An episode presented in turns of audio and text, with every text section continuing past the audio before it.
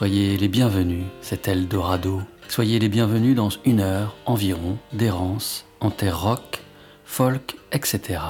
Quand paraît le septième album de Nina Anastasia à l'été 2022, on se dit que c'est un miracle, tant le silence semblait avoir gagné la partie. Il s'est passé douze longues années avant que celui-ci n'advienne. Pourtant, la musicienne américaine avait jusque-là publié ses disques avec régularité.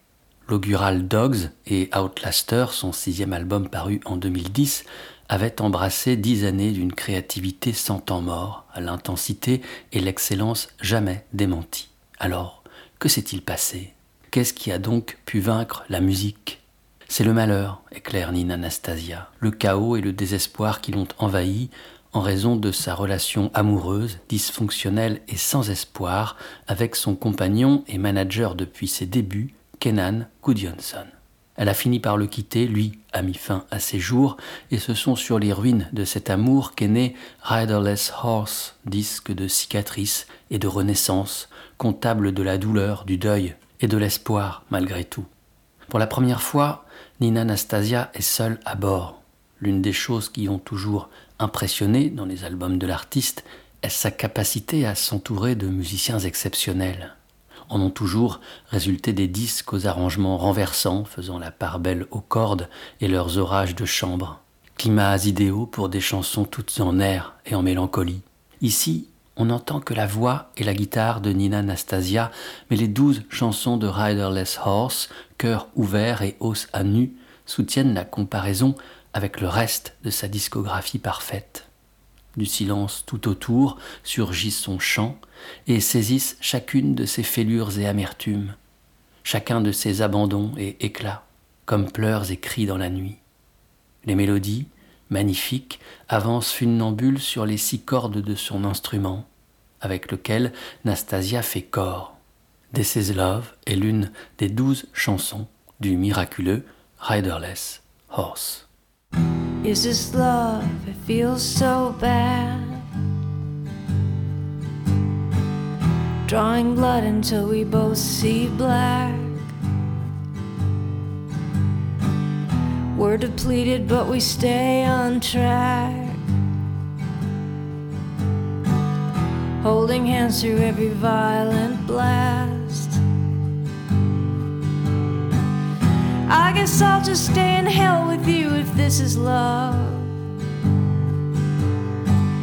Throw a punch or two and take a few, then rise above.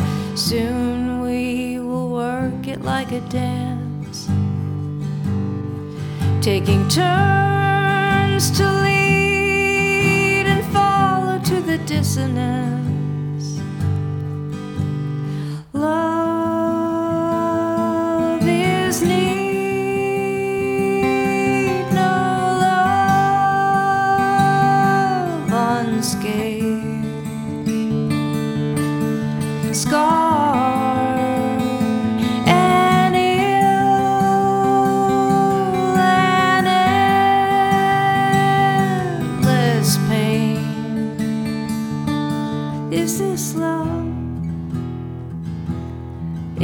This love? Is this love? We got off on the terrible times. Killing joy is such a trivial crime. Do we all get to the same good night? We got there sooner than shut out the light.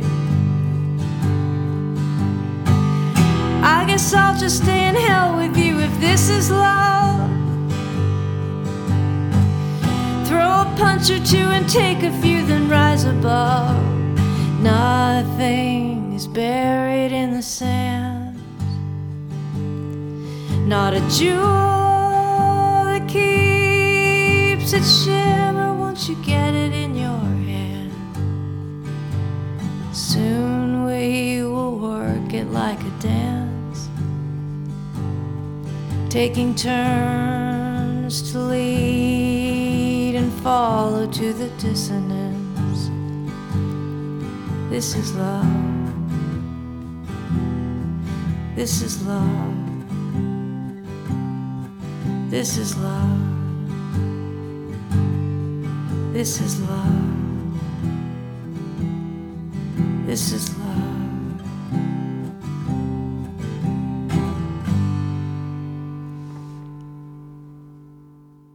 Riderless Horse, son huitième album, Nina Anastasia l'a enregistré seule, avec sa guitare. Elle se remet alors à peine du suicide de son compagnon et manager Keenan. Il n'y a, lors des sessions, que deux personnes à ses côtés, deux amis, les preneurs de son Steve Albini et Greg Norman. Quand je rencontrais Nina, à l'occasion de la sortie de son disque à l'été 2022, elle me racontait ainsi l'histoire de cet enregistrement. Cette session a été comme une sorte de mémorial, apaisée, exempte de tout sentiment négatif. On se levait le matin, on prenait un café et on enregistrait. On faisait une pause pour le déjeuner et le dîner, on s'asseyait à une table ensemble, et on buvait, on riait et on pleurait en nous souvenant de Ken. Nous étions soudés. C'est Heather, la femme de Steve, qui a suggéré de ne pas enregistrer le disque à l'Electric Audio, le studio habituel de Steve. J'y avais tant de souvenirs d'enregistrements passés, ça me semblait si difficile, j'avais besoin de le faire dans un endroit différent. Elle a eu l'idée de louer une maison, un endroit paisible, dans un cadre magnifique près de New York. Nous y avons retrouvé Greg Norman, qui a assisté Steve à la prise de son. Greg est si drôle, il parvient à tout rendre léger et amusant. Je me suis souvenu à quel point j'aimais jouer de la musique, écrire des chansons et les enregistrer. J'ai retrouvé ce plaisir pur, débarrassé de toute angoisse. La dernière question que je lui avais posée lors de ce long entretien qui devrait paraître dans la revue Magic était celle-ci. Ce cheval sans cavalier, ce riderless horse, c'est vous, n'est-ce pas? Nina Anastasia avait répondu après avoir laissé passer un long silence et laissé flotter un drôle de sourire sur son visage. Oui, c'est moi. Au début, je me voyais ainsi comme un cheval débridé, il n'y avait plus personne pour m'obliger à me diriger dans une certaine direction. J'étais libre d'aller là où je le souhaitais. Et en même temps, l'évocation d'un cheval sans cavalier est d'une grande tristesse. Ça dégage un fort sentiment de solitude. Ce n'est que plus tard que j'ai découvert que dans l'armée, dans les cérémonies funéraires, pour honorer la mémoire d'un soldat mort, on faisait défiler un cheval solitaire, la selle vide et deux bottes retournées dans les étriers. Mais à bien y réfléchir, un cheval, si on lui donnait le choix, préférerait probablement ne pas avoir de cavalier. Il préférerait être libre. Go away, go away, no room to breathe. I take and break the things you keep. You slow me down, you make me weak. Go away, go away, and leave me be. You tell the tale so grim, so mean about my past and where I've been. You don't know me or what I think. You're everywhere, you never sleep. There's only one way, there's only one way to make me leap, to give you peace. Bury me quiet and free. Go away, go away, go away. You're shaming me. I loved you once through all the grief. Now hide yourself. Don't stomp on me. Go away,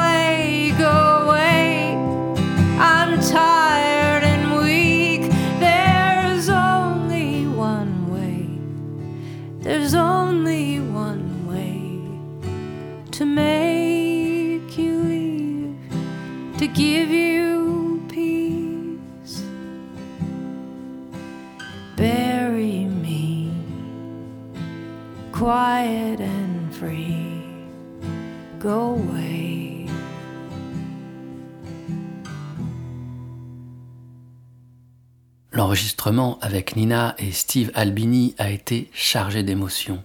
C'est ainsi que commence le message que m'adresse Greg Norman quand je lui propose de me confier son souvenir de l'enregistrement de l'album Riderless Horse de son amie Nina Nastasia.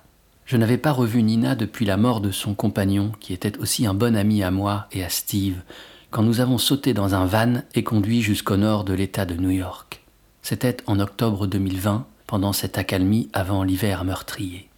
Je pense qu'aucun d'entre nous n'avait voyagé depuis le début de la pandémie. L'endroit était idyllique et paisible, il s'agissait d'une propriété située sur une colline dégagée, entourée d'une forêt reflétant les magnifiques couleurs du coucher de soleil de l'automne. Nous avons apporté avec nous une station d'enregistrement toute simple et avons saisi les choses aussi naturellement que possible, en captant parfois certains des sons environnants, le vent, l'eau, les feuilles. Nina a chanté et joué de manière incroyable. La seule chose que nous ayons faite, Steve et moi, a été de l'accompagner et de coucher ses chansons sur disque. Une dizaine d'années plus tôt, en 2009, à Londres, Greg Norman supervise un autre enregistrement où la spontanéité est d'aloi. C'est l'ultime session de Jason Molina, le leader de Magnolia Electric Company, qui devait mourir en 2013 à l'âge de 39 ans. Une semaine après notre échange au sujet de Nina Anastasia, de retour d'un road trip, Greg m'écrit à nouveau au sujet de cet enregistrement avec Jason Molina intitulé Eight Gates. Cette session est née d'une conversation avec Jason à Chicago sur son désir de réaliser quelques chansons simples en dehors de Magnolia Electric Company. Jason vivait à Londres à ce moment-là. Je devais m'y rendre prochainement pour un autre enregistrement, mon vol était réservé, j'avais mon permis de travail, alors on en a profité. Entre-temps, Jason en a parlé avec Chris Kakavas et ils ont eu l'idée de faire cette session avec des instruments plus variés que pour Magnolia. J'ai habité chez Jason et sa femme Darcy pendant une semaine environ. Il m'a fait visiter Londres à pied deux jours durant en me racontant plein d'anecdotes sur son architecture. Je crois que la moitié de ces histoires, au moins, il les a totalement inventées. On avait du mal à distinguer chez lui, à ce moment-là, la réalité, l'humour et l'improvisation pathologique dans ses propos. Nous nous sommes beaucoup rapprochés, lui et moi, et depuis, je repense souvent à cette semaine. L'enregistrement s'est déroulé dans le studio londonien de John Reynolds, le producteur de Sinead O'Connor. Chris, Jason et moi étions tous trois installés dans la même pièce, emplie d'instruments branchés et prêts à être joués à tout moment. Jason avait une idée, la travaillait un temps avec Chris, je les rejoignais, ou c'était Chris qui proposait une idée sur laquelle Jason se mettait à chanter. Certains morceaux étaient très travaillés, tandis que pour d'autres, nous gardions la spontanéité des premières prises. Il y avait une bonne atmosphère, plus détendue que pour les sessions de Magnolia Electric Company, qui étaient toujours très denses.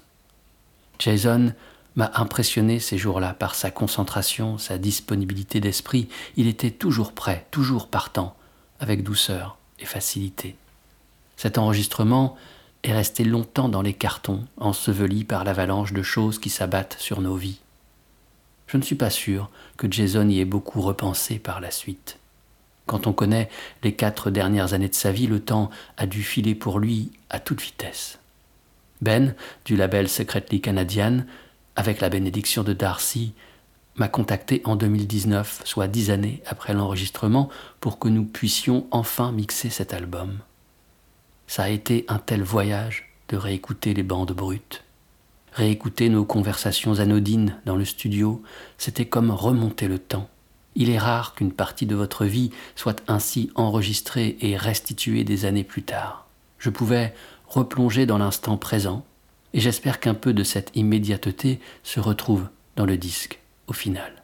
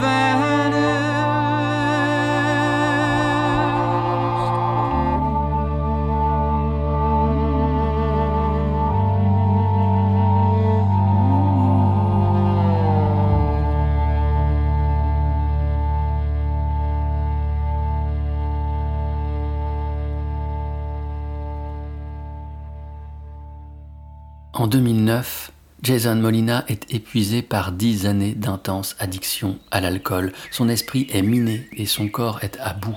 Le leader hanté de Songs Oya et Magnolia Electric Company a cependant, ces dix dernières années, été incroyablement prolifique, alignant une série de disques exceptionnels, vivifiant la tradition folk et country américaine de ses visions fiévreuses et d'une sensibilité unique.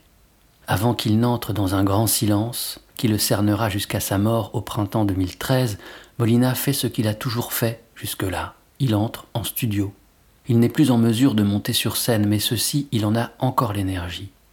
Le petit studio londonien et mansardé de New Air accueille la dernière session d'enregistrement de Jason Molina, soit neuf chansons jouées et captées à l'os. L'homme est entouré d'une toute petite équipe assemblée par Greg Norman, qui supervise l'enregistrement. Tous deux se connaissent bien, ils ont travaillé sur les deux albums précédents de Jason, Fading Trails et Josephine, signé Magnolia Electric Company. Jason a confiance en Greg, il sait qu'il respectera sa volonté, une sonorité de crépuscule, la lumière posée sur les chansons et les chansons seules, comme on éclairerait les détails d'une fresque à la lampe torche. Dix années après l'enregistrement, Greg Norman se saisit des bandes captées ces jours-là et finalise le mixage des masters. C'est ainsi que ressurgit du passé Eight Gates, ultime album et testament de Jason Molina.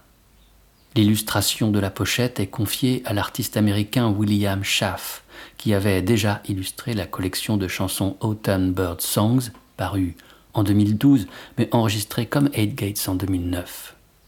Schaff est également l'auteur de la célèbre pochette du dernier album de Sangzoya, publié en 2003. La chouette anthropomorphe qui l'orne est emblématique de son style hanté par des créatures mi-humaines, mi-animales, des squelettes, des silhouettes étranges, inquiétantes, sacrifiées. La même année 2003, il est l'auteur d'une autre pochette de disque. Celui-ci est cette fois signé Gravenhurst.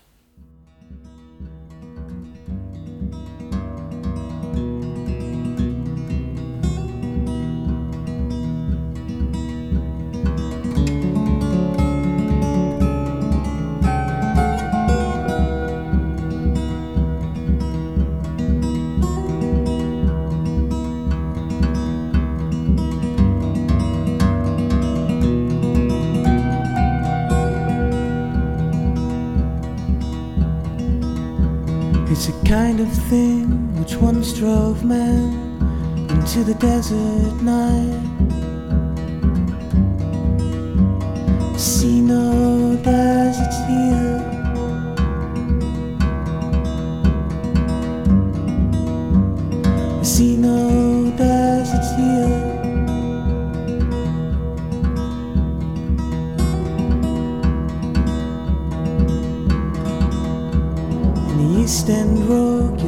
You so admire is a murdering fuckhead.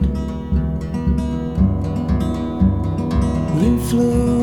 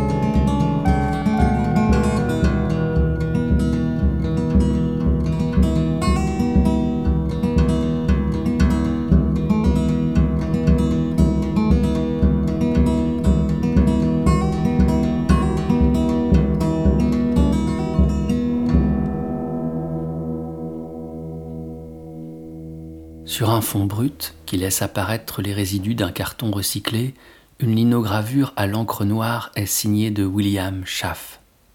La chouette hibou de The Magnolia Electric Company pour Songs Oya, paru en 2003 également, c'est aussi lui. L'image fait écho au support, des troncs d'arbres captés dans une perspective légèrement de surplomb et dont on n'aperçoit que de rares et maigres branches. Au-dessus de cette image centrale, étroite et vaguement brouillonne, s'inscrivent en lettres rouges Gravenhurst. En dessous, Flashlight Seasons. À cette simplicité s'accorde un livret égrenant les paroles écrites à la main sans qu'aucune parade de séduction n'invite à la moindre échappatoire. On y entendra des histoires de solitude, des traversées en eau troubles et les présages de nos ruines intimes. Ce disque sans doute le plus timide et complexé, considéré comme oublié. Tout y est en germe pourtant, recroquevillé dans l'humus au pied des arbres. Les graines de la colère contemporaine, l'amour pris dans la glace, les visages abattus, le destin tragique des âmes criminelles pour lesquelles Nick Talbot n'aura jamais cessé d'exprimer une empathie pudique mais franche. Ces lignes sont puisées dans la chronique qu'écrit Julie Konieczny sur l'album Flashlight Seasons de Nick Talbot alias Gravenhurst, ou plus exactement sur la pochette de ce disque, car son texte est recueilli sur le site Écoutons nos pochettes, projet participatif qui invite à narrer la relation que ses contributeurs ont eue avec la pochette d'un album, la manière dont son image déclenche des souvenirs, des impressions, des ressorts intimes. Ce texte de Julie Konieczny en est, comme celui de Clara Feuillette sur In a Lion's Mouth de The Sound, une des pépites. Mais revenons à Flashlight Seasons de Gravenhurst. Il paraît en 2003 sur Warp, un label anglais indépendant fondé dans la ville de Sheffield à la fin des années 80. C'est un label associé aux musiques électroniques expérimentales telles celles de Afex Twins ou Boards of Canada. Mais il est aussi un refuge pour quelques âmes solitaires inclassables, marginales, comme Cravenhurst, comme Vincent Gallo.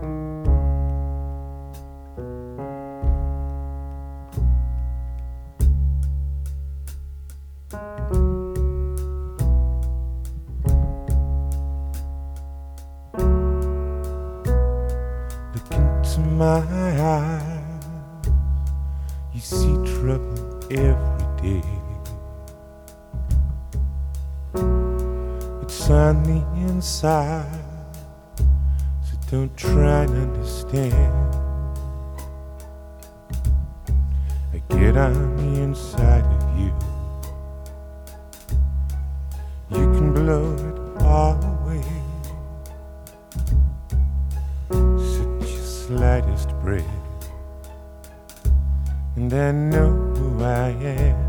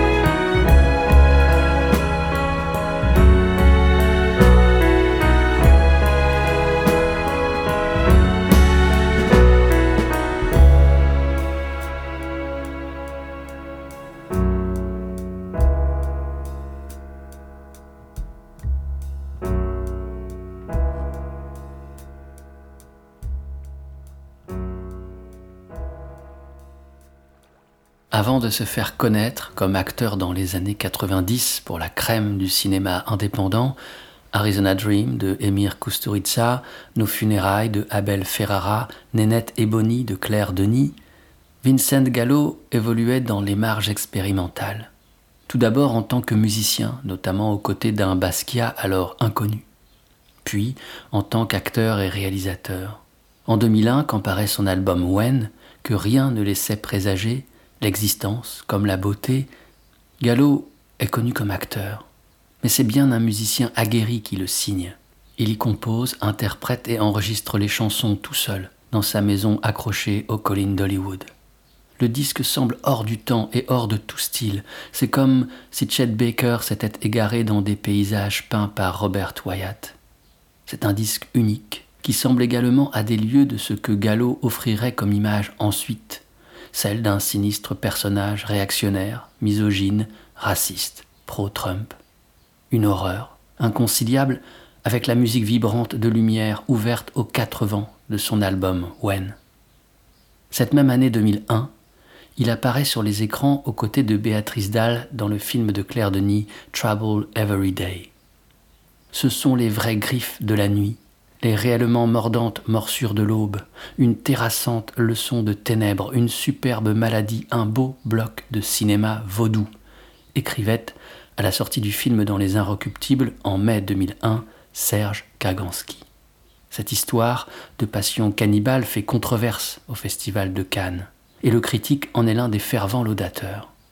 Le film, aux plans stupéfiés, aux lumières mordorées et aux éclairages ombrés, est magnifié par la musique du groupe anglais Tindersticks, l'une des plus belles qu'il ait imaginées pour la cinéaste française, avec laquelle il entretient une relation d'absolue fidélité. Continuons avec Tindersticks. La voix de Stuart Staples nous appelle encore, et cette fois, elle se mêle à une autre voix, c'est quelques années auparavant, en 1995. Le deuxième album de Tindersticks paraît alors et un des morceaux, Traveling Light, y invite Carla Torgensen, la chanteuse du groupe américain The Walkabouts. La même année, le duo Chris and Carla, c'est-à-dire Carla Torgensen et l'autre leader des Walkabouts, Chris Ekman, font paraître leur premier album studio, Life Full of Holes deux morceaux invitent les Tindersticks comme autant de miroirs à Traveling Light. Le groupe y est au complet et la voix de Stuart est là.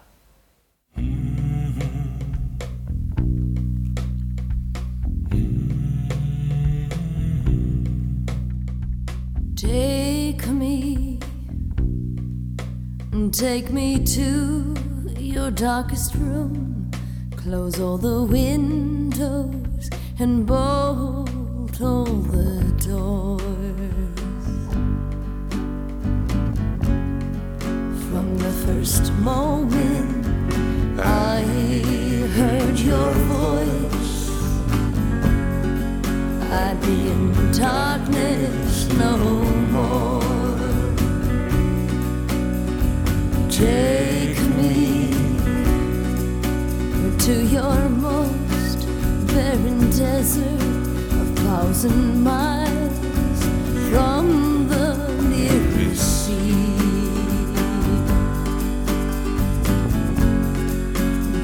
The very moment I saw your smile,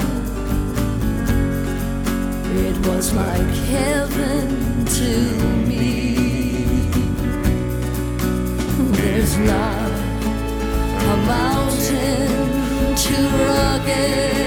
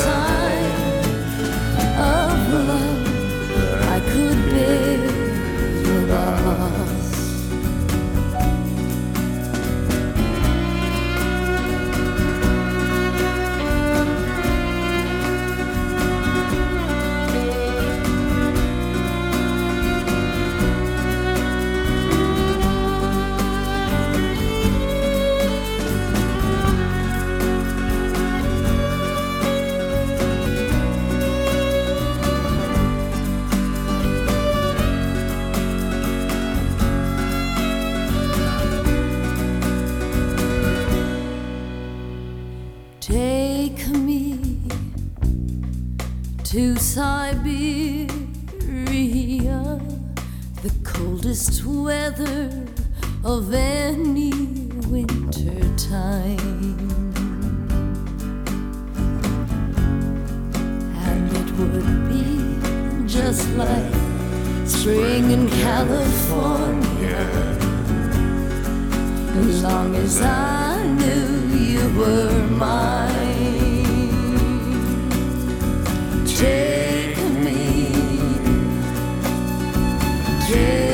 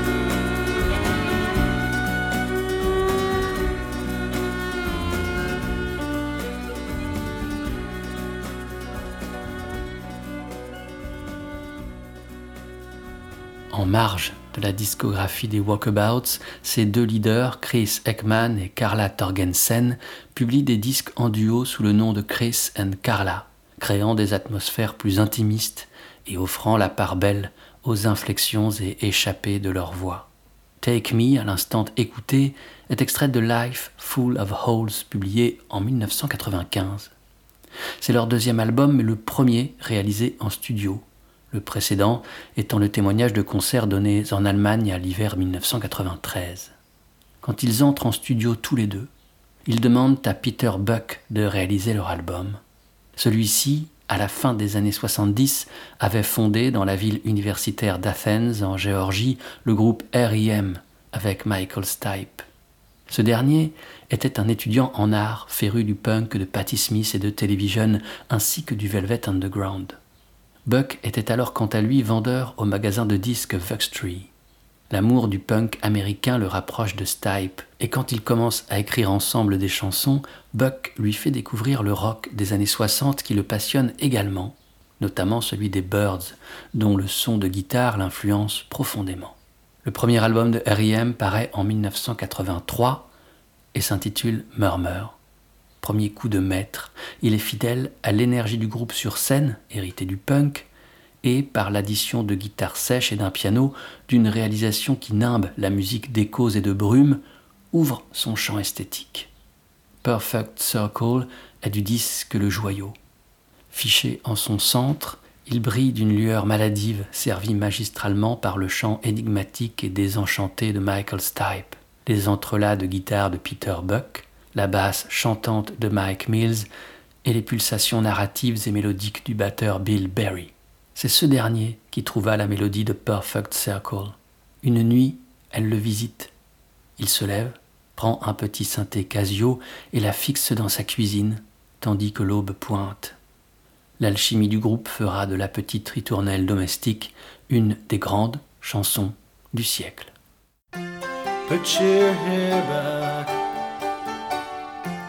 Get to leave. Eleven gallows on your sleeve. Shallow figured winners paid. Eleven shadows way out of place.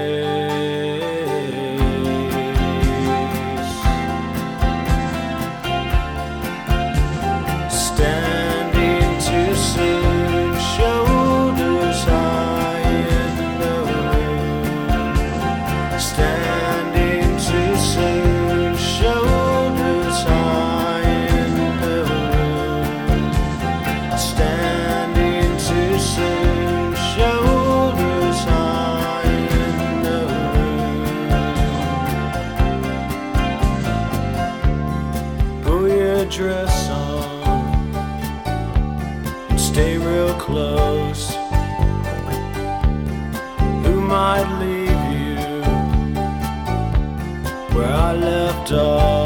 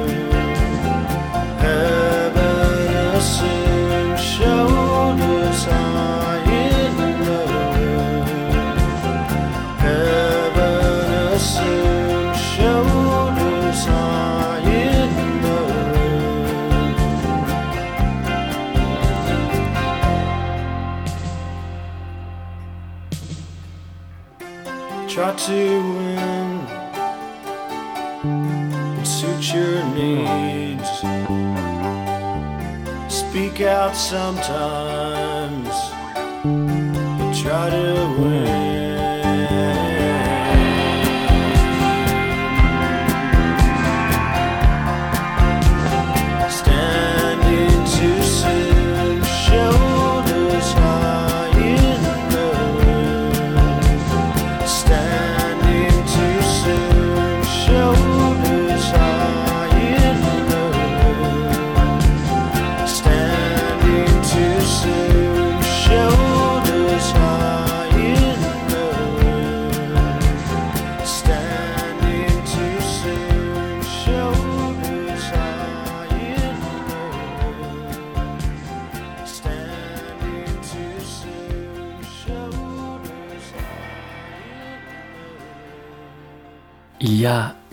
Brillante qui traverse le cristal de ses yeux, tandis qu'elle me regarde pendant un long moment. Et la rosée transparaît dans son sourire. Elle dit qu'elle va rester un peu. Car ce soir, me dit-elle, ce soir, je t'appartiens.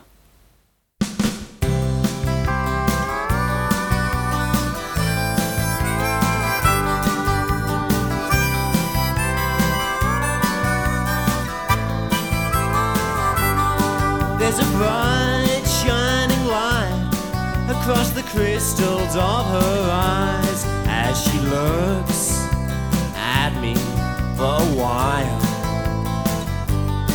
And the dew shows through her smile, and she says she'll stay a while.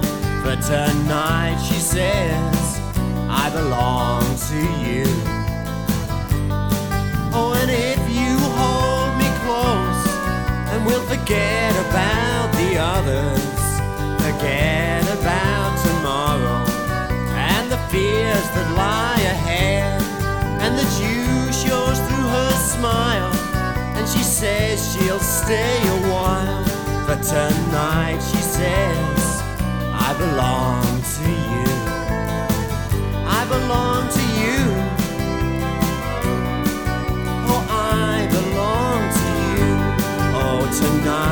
Says, I belong to you.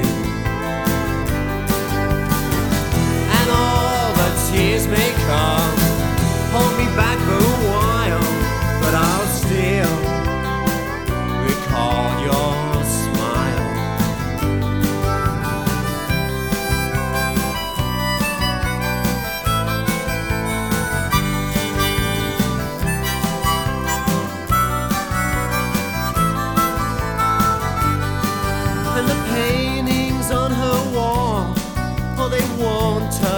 at all. For I can still see the way she looked into my eyes. There's a bright shining light across the crystals of her eyes as she looks at me for a while. And the dew shows through her smile. And she says she'll stay a while. But tonight she says, I belong to you. I belong to you. Oh, I belong to you. Oh, tonight she says, I belong to you. I belong to you with all you say and do. Oh, tonight she says, I belong belong to you.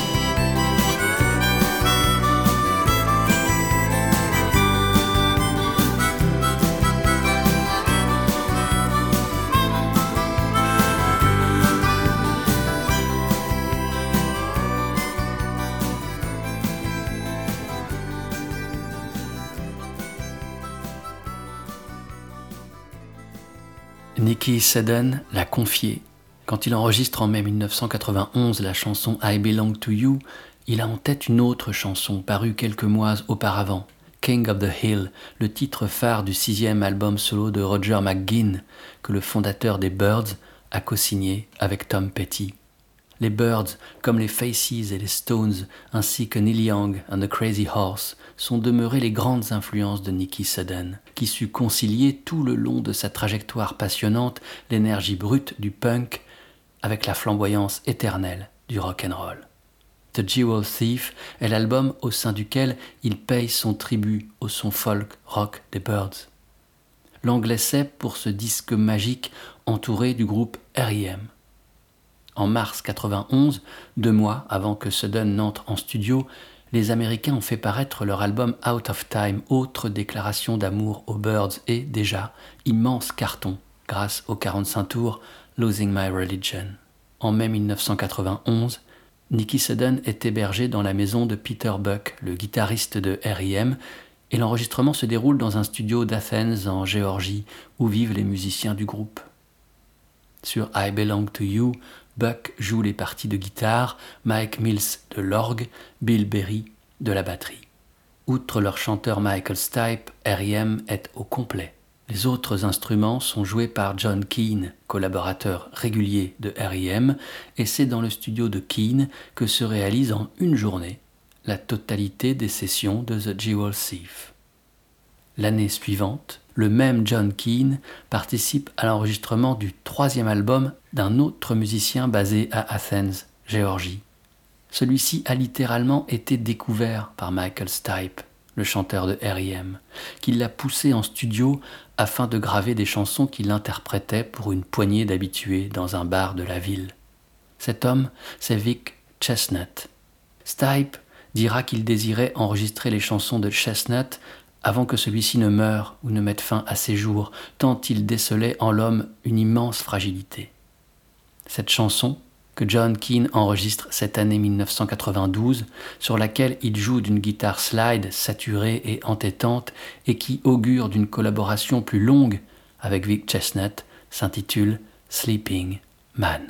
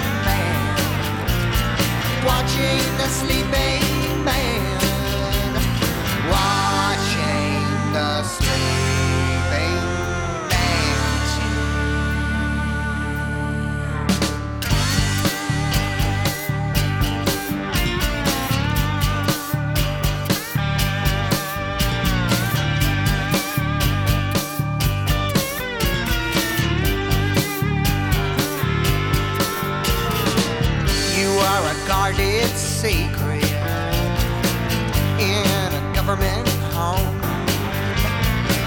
Now they come to see by the busload, watching the sleeping man, watching the sleeping man, watching the sleeping.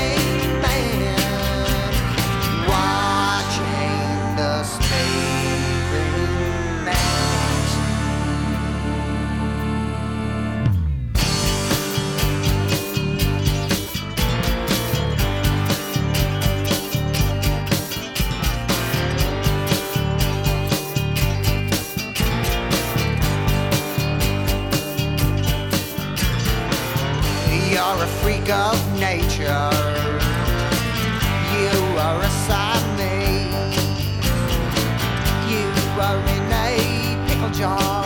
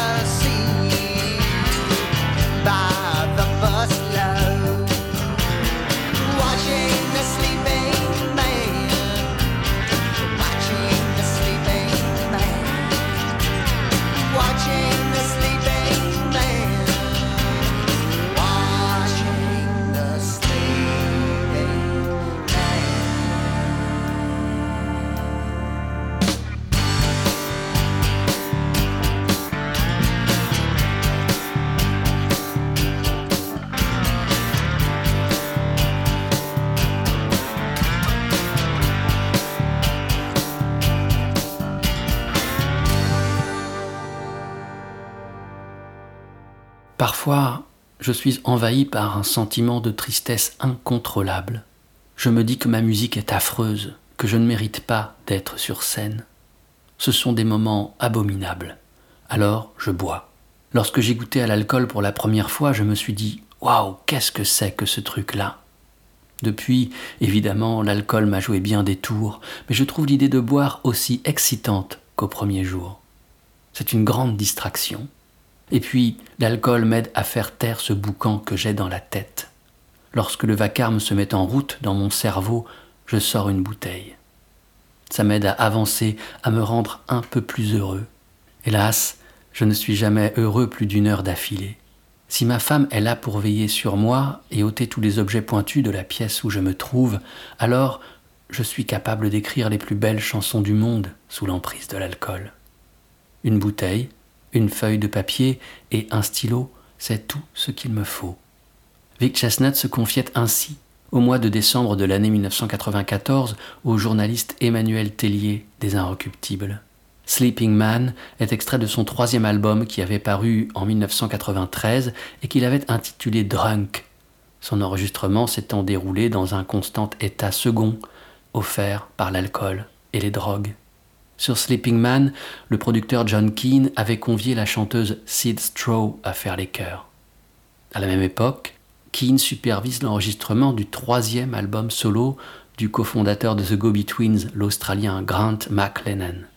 Il convie à nouveau Sid Straw à chanter les chœurs sur une poignée de chansons, comme sur la lumineuse et douce amère No Peace in a Palace, avec laquelle s'achèvera cette errance en terre rock, folk, etc.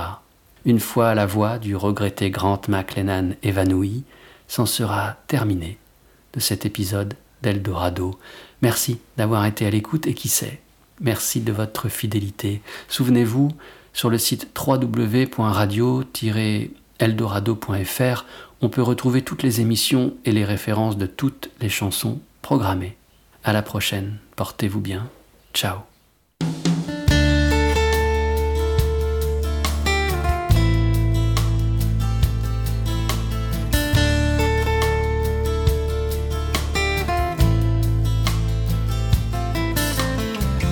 White birds on the wall, trapped inside the hole. A broken vase on the floor. You cut your foot at the door. I bend right down and I touch them, bandage them up with lace. You said you'd be here forever. Now you're gone without a trace. Now that you have gone for good. There is no peace in my palace now. Now that Cupid's done what it could, there is no peace in my palace now.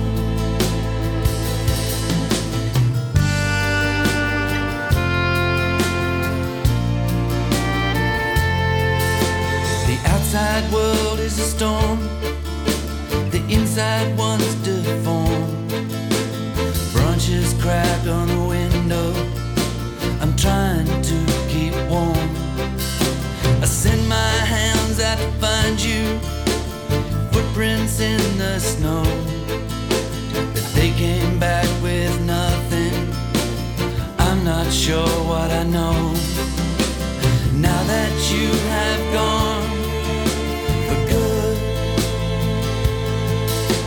There is no peace in my palace now. Now that Cupid's done what it could, there is no peace in my palace now.